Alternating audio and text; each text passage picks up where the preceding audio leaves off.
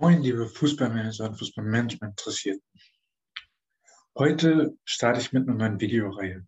Die Zeiten der Kuriositäten, Specials alle zwei Wochen sind vorbei. Anstelle dessen möchte ich ein bisschen fußballerischer werden, ein bisschen mehr in die Tiefe gehen und äh, Spiele nacherzählen, wie sie gelaufen sind, was die einzelnen Mannschaften gemacht haben. Und äh, dazu habe ich mir für heute der, äh, äh, ein Spiel aus der EM ausgesucht. Und zwar das letzte Gruppenspiel der Gruppe C mit Ukraine gegen Österreich. Ähm, vorweg mal ein paar Daten, weil wie war die Ausgangslage und ähm, die war wie folgt. Äh, es war so, dass äh, Niederlande in der Gruppe schon als Sieger feststand. Es stand ja das dritte Gruppenspiel an äh, Niederlande gegen Mazedonien und Ukraine gegen Österreich. Ähm, gleichzeitig war klar, dass äh, bei einem Unentschieden Ukraine weiterkommt und war sicher und Österreich auf Platz drei dann versuchen muss äh, oder hätte versuchen müssen, ähm, als mit, mit vier Punkten als Gruppendritter weiterzukommen. Was wahrscheinlich auch funktioniert hätte, aber ähm, ja, Österreich war da, hat sich da was anderes ausgedacht. Wenn wir jetzt nochmal zu den Statistiken kommen, wie haben sie vorher gespielt, was, äh, was, was, was hat sich oder was konnte man erwarten, dann konnte man sehen, dass die Expected Goals ähm, Ukraine 1,5 5,1 und Österreich 1,57 ähm, hatten. Den, das war der Expected Goals Wert. Und das sagt eigentlich nur, dass man Tore von beiden pro Spiel erwarten konnte. Und der Expected Goals Against, ähm, also die, erwartet, die zu erwartenden ähm, Gegentore, lagen bei der Ukraine bei 0,98, also quasi 1, und bei Österreich bei 0,8. Das heißt, wir sehen schon alleine von den Expected Goals und Expected Goals Against Werten ähm, ist Österreich minimal Favorit. Ich würde das aber so nicht, ähm, so nicht sagen, sondern die sind ziemlich ähnlich stark gegeneinander. Und die, ähm, Ukraine hat ja, war ja auch in der Tabelle noch vor Österreich zu dem Zeitpunkt, vor dem Spiel. Ähm, wenn wir uns die Spiele angucken, die, die, die Gruppenspiele angucken, die sie, die, die sie hatten schon, dann sehen wir, dass Österreich gegen Niederlande 2-0 verloren hat. Ähm, was mir dabei aufgefallen ist, war natürlich dieses doofe Foul von Alaba.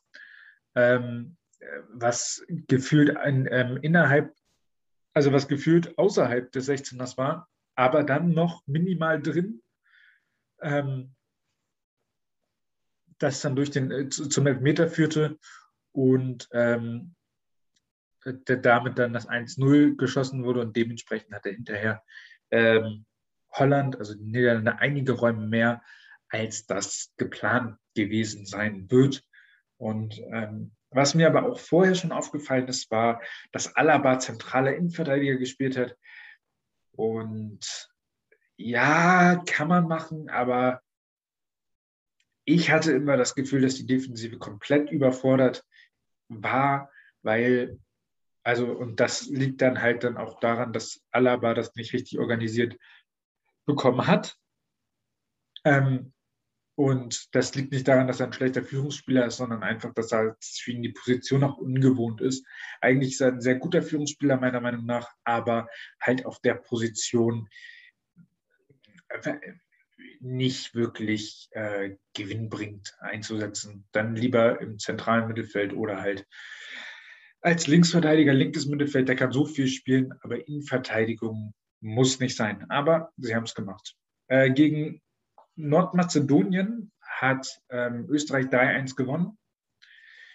Wieder relativ wild in der Defensive. Und ähm, da hat man aber schon gesehen, mit welchen, über welches Prinzip oder über welchen, welche Art von Angriff sie ähm, nach vorne kommen wollen. Und da haben sie extrem viel mit Flanken von Sabitzer ähm, agiert, also über die linke Seite auch mal Chipbälle hinter die Kette.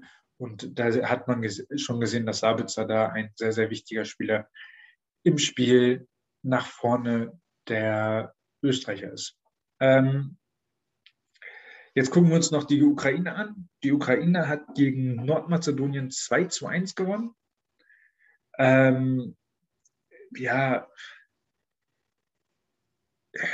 was kann man zu den vier sagen? Also Jamolenko ist ja der Kapitän, ähm, Shevchenko ist der Trainer und ja, interessant war bei dem Spiel gegen Mazedonien, Nordmazedonien, dass beide einen Elfmeter verschossen haben. Ähm, ich glaube, das passiert nicht so häufig. Und ähm, sie versuchen oft übers Zentrum ihre Angriffe zu spielen. Ähm, dann der, der, Star des Teams äh, von der Ukraine ist halt Zinchenko von Manchester City. Und gegen die Niederlande haben sie ja 2 zu 3 verloren. Ähm, aber das Interessante war, wenn ich mich richtig erinnere, dass es zur Halbzeit noch 0-0 stand. Das heißt, die zweite Halbzeit war extrem wild, ist extrem viel passiert. Und darauf basierend habe ich eine kleine Prognose gemacht. Ich habe oder ich glaubte, es wird ein sehr, sehr heftiges Spiel äh, mit vielen Szenen, viele Tore.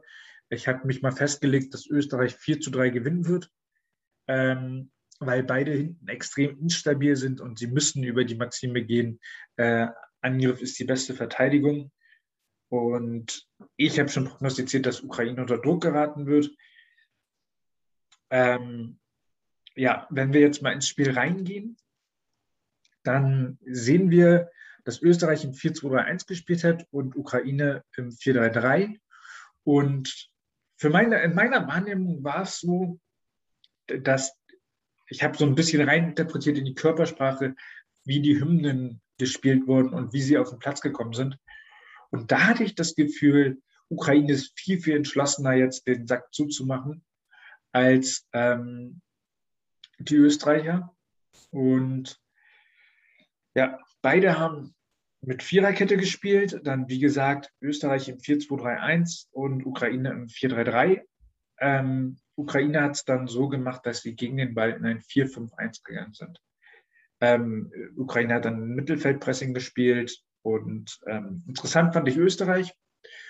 Österreich hat extrem viel Gegenpressing gespielt und wenn Ukraine aufgebaut hat, haben sie mit ihrem Stürmer Anautovic und mit der, äh, mit der ganzen Mannschaft haben sie versucht, die, ähm, den Spielaufbau alleine schon auf die Flügel zu, zu lenken. Und ähm, wir hatten ja eben festgestellt, dass äh, Ukraine gerne übers Zentrum spielt und auch sehr schnell vertikal. Ähm, dadurch, dass Österreich das so zugestellt hat, war es für sie überhaupt nicht möglich, ins Zentrum, durchs Zentrum zu spielen.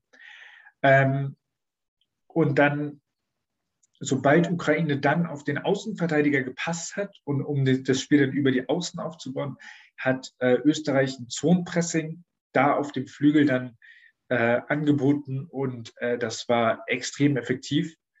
Ähm, Ukraine hat, äh, hat, damit überhaupt, kam damit überhaupt nicht klar und wusste gar nicht, was sie tun sollen. Ähm, wenn Ukraine mal die Möglichkeit hatte, ähm, aufzubauen oder vielleicht einen Ball zu gewinnen, dann hat sich äh, Österreich extrem weit zurückgezogen und denen war nur wichtig, das Zentrum zu verdichten und dementsprechend quasi das Einzige, was die Ukrainer dann äh, im, im, Offensivspiel angeboten haben, äh, auch zu unterbinden. Dann mussten sie über die Flügel spielen ähm, als Alternative oder was, was Ukraine hat ein, ein wunderschönes Tor gemacht vorher in einem Spiel, ähm, in dem sie vom Zentrum einmal auf die Flügel haben klatschen lassen und ich glaube, Jamolenko hat äh, Malinowski ähm, gesch geschickt und der braucht ihn nur noch reinschippen. Ähm, das war nicht möglich, weil äh, dafür stand ähm, Österreich in den Situationen dann zu tief. Ähm, Malinowski ist, hat, hat, nee, stimmt. Ach so, nee, es war ja, ja, Jaremczuk, der das Tor gemacht hatte. Ähm, und äh, im Offensivspiel hat Malinowski äh, sich mehr als Zehner angeboten. Und da ist mir aufgefallen, wie unfassbar gut er im Zehnerraum aufgedreht hat. Ähm, was ihm aber dann nichts gebracht hat in dem Spiel, weil er, ähm, weil da wirklich eine sehr gute Wand aufgebaut wurde von, ähm, von Österreich. Dann das Tor. Ich finde, das hatte das Spiel eigentlich gar nicht so verdient. Also das Spiel hatte schon ein Tor verdient, aber so wie es gefallen ist, aus einer Ecke, ähm, ist ein bisschen schade, weil ich finde, Österreich hat das auch spielerisch super gemacht. Und dann ist halt so eine Ecke ein bisschen ähm, schade. Aber Österreich kam zu extrem vielen Ecken. Es war eine extrem verdiente Führung und Baumgartner äh, und die Ecken waren auch extrem gefährlich und dementsprechend war das Tor natürlich auch komplett verdient. Ähm, ja. Und sonst ähm, ja, danach, was gut war, war, dass Österreich den, den, den Stil weitergespielt ge, hat, ähm, weiter konzentriert gegen den Ball gearbeitet hat, äh, weiter hoch angelaufen ist und ähm, dementsprechend war es ein relativ gutes Spiel. Vor allem die erste Halbzeit hat mir extrem gut gefallen. Und äh, ja, also ich, ähm, ich bin gespannt, was die beiden jetzt noch im Laufe des Turniers noch erreichen werden. Ähm, mein Fazit war vor allem, dass die ähm, erste Halbzeit extrem geil war. Ähm, Österreich das taktisch extrem interessant gemacht hat und äh, die Ukraine damit auch ausgecoacht hat. Und äh, da hatte man dann auch das Gefühl, je länger das Spiel ging, desto mehr glaubte das Team an die Mann, äh, das Team an den Matchplan und das war extrem, also dann auch zu Recht erfolgreich. Ähm, und da wirkte das als richtig gute Einheit zwischen Trainer und, ähm, und ähm, Mannschaft. Und ich glaube, da hat ähm, Franco Foda, ich glaube ja, ähm, sehr, sehr intelligent das, äh, das Team hinter sich gebracht und die sind wirklich gut als Einheit ähm, rausgekommen und haben das Spiel dann auch verdient gewonnen und damit die Ukraine ein bisschen geschockt. ähm, dahingehend, dass äh, die Ukraine eher so wirkte, als würde dieses 0-0 oder ein Unentschieden extrem gut passen und ähm, oder beiden gut passen und damit zufrieden sein. Und ähm, ja, ähm, zum Ende hin hat dann Österreich aber natürlich trotzdem, ähm, ja, zum Ende des Spiels hat dann Österreich ein bisschen nachgelassen und hat dann auch mehr auf Umschalten gesetzt, musste auch relativ viel wechseln und äh, dementsprechend, ja, ja, das war das Spiel ähm, meiner Ansicht nach jetzt schon einer der besten ersten Halbzeiten oder die erste Halbzeit war einer der besten Halbzeiten des Turniers. Ähm, ich bin gespannt, was im Turnier noch kommt. Und ähm, ja, ich schreibt mal rein, was waren für euch so die Highlight-Spiele ähm, taktischer Natur äh, in dieser EM? Das würde mich sehr, sehr interessieren. Und dann ähm, freue ich mich, mit euch wieder ein bisschen taktischer über Fußball zu diskutieren. Vielen Dank, dass du dir das Video bis hierhin angeguckt hast. Das zeigt mir, dass du ein großes Interesse am Fußballmanagement hast. Und äh, dementsprechend möchte ich dir jetzt noch ein kleines Angebot machen. Ähm, ich habe Anfang dieses Jahres, also Anfang 2021, die Fußballmanagement Online Akademie gegründet. In dieser Akademie sind schon einige Online-Kurse Schau mal, ob dich da vielleicht ein Online-Kurs anspricht, der dich dann weiter nach vorne bringt. Wenn du weitere Fragen hast zu irgendwelchen Themen, komm gerne auf mich zu, schreib mir auf Instagram oder Facebook und ähm, ich freue mich auf deine Nachricht und ich wünsche dir viel Spaß bei den Online-Kursen. Die Online-Kurse findest du unter dem Link, der in der Videobeschreibung, ähm, den du in der Videobeschreibung findest. Ähm, ich freue mich, dich mit meinen Videokursen und natürlich mit dem, äh, mit dem Content auf YouTube und, oder als Podcast, wenn du es als Podcast hörst, ähm, nach vorne zu bringen, sodass wir gemeinsam wachsen.